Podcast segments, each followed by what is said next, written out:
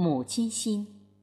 十三，作者：心婷，诵读：贝西。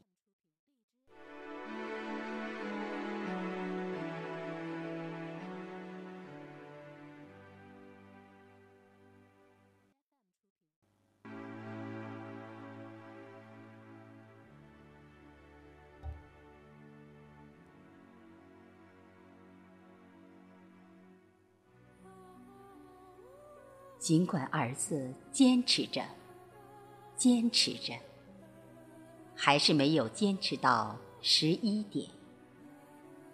一歪头，便沉沉入睡了。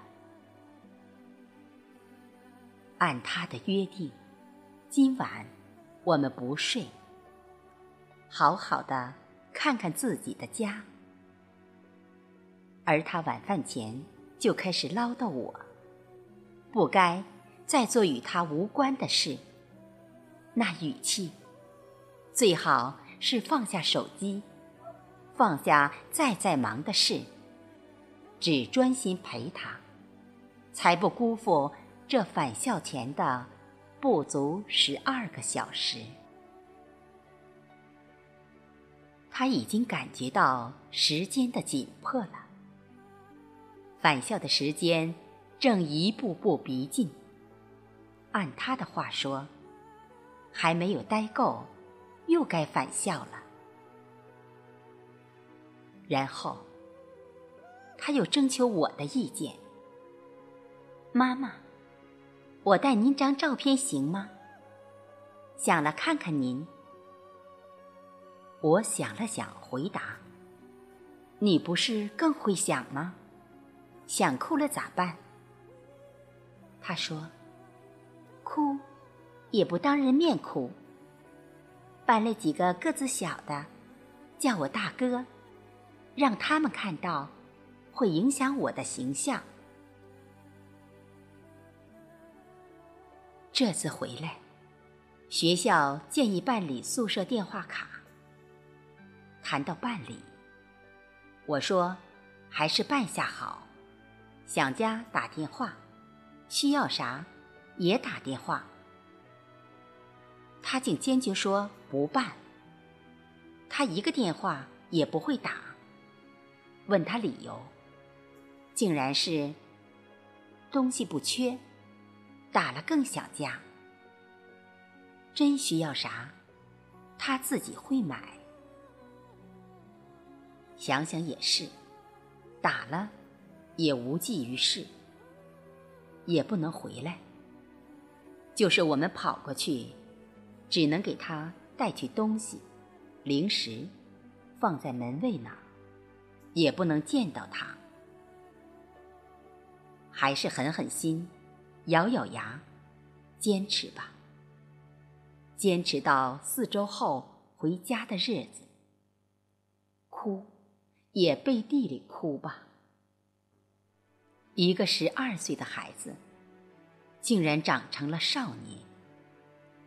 自己忍痛完成了一个小学生到初中生的蜕变，经历着人生第一步的过渡，如茧里的隐忍、挣扎。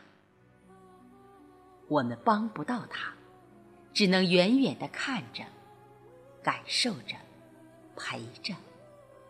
再心疼，再疼惜，也不能跑过去，拿了冲动的剪子，帮他绞开那曾给予他历练的束缚，释放他的苦和痛。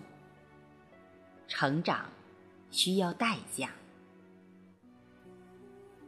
相比国外的教育和国内其他省份的教育，河北的孩子。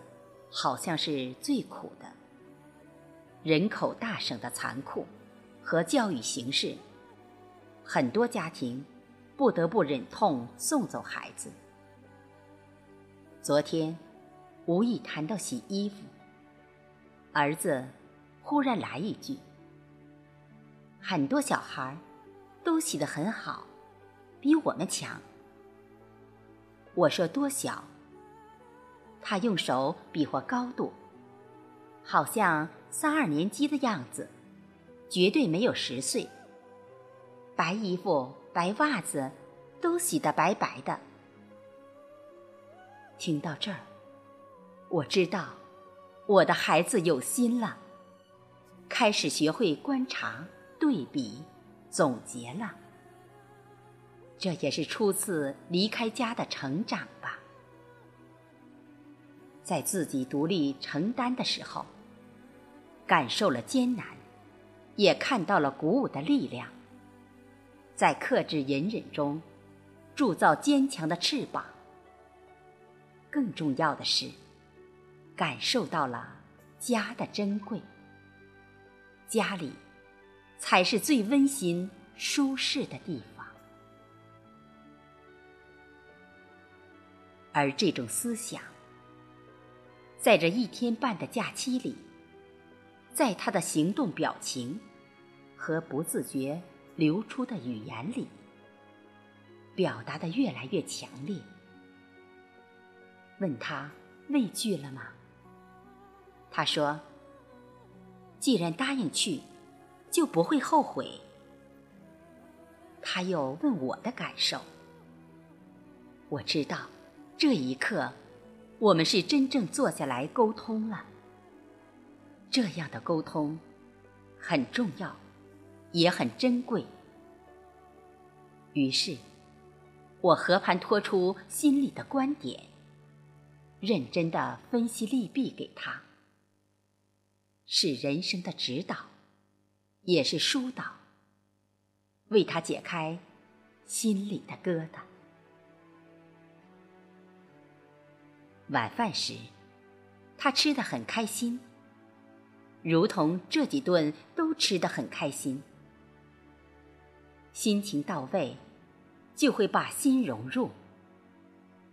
首先，是思念的心，度日如年的想念。原来，他和我是一样的，只是因为学习和作息的紧张，他没有多余的时间。谈到对家里的想念，儿子竟然无意泄露一个细节：最实在想念难受时，就去买瓶饮料，雪碧或可乐，催化自己入眠。如果没空了，就喝水，然后望望窗外的月亮，睡觉。想想那个十二岁的少年，喝下饮料，望着月亮的情景，我忍不住哭了。我的孩子，你是把明月做故乡了吗？还是想起来那是李白的月亮？而我，真的感激天意的垂怜。我的孩子，教室。宿舍都临窗，赐予儿子心里的慰藉，多像母亲、家人的探望。